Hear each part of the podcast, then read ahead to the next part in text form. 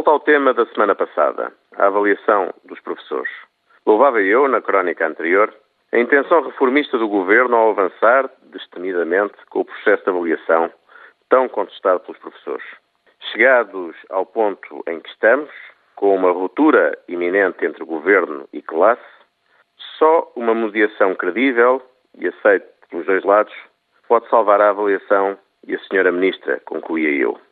Esta semana, duas propostas de saída para esta crise surgiram.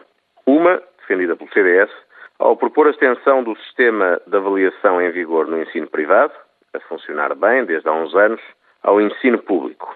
Outra, proposta pelo Dr. António Vitorino, ilustre membro do Partido Socialista e colega de painel nestas crónicas da TSF, que lançou a ideia da nomeação de uma comissão de sábios, com figuras aceites pelos dois lados em contenda, para mediar o conflito e chegar a uma solução que permita o arranque, a curto ou médio prazo, do sistema de avaliação.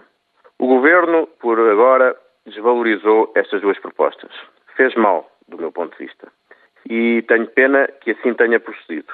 Qualquer das propostas permitia salvar o mais importante, o princípio da avaliação dos professores e a sua execução a curto ou médio prazo.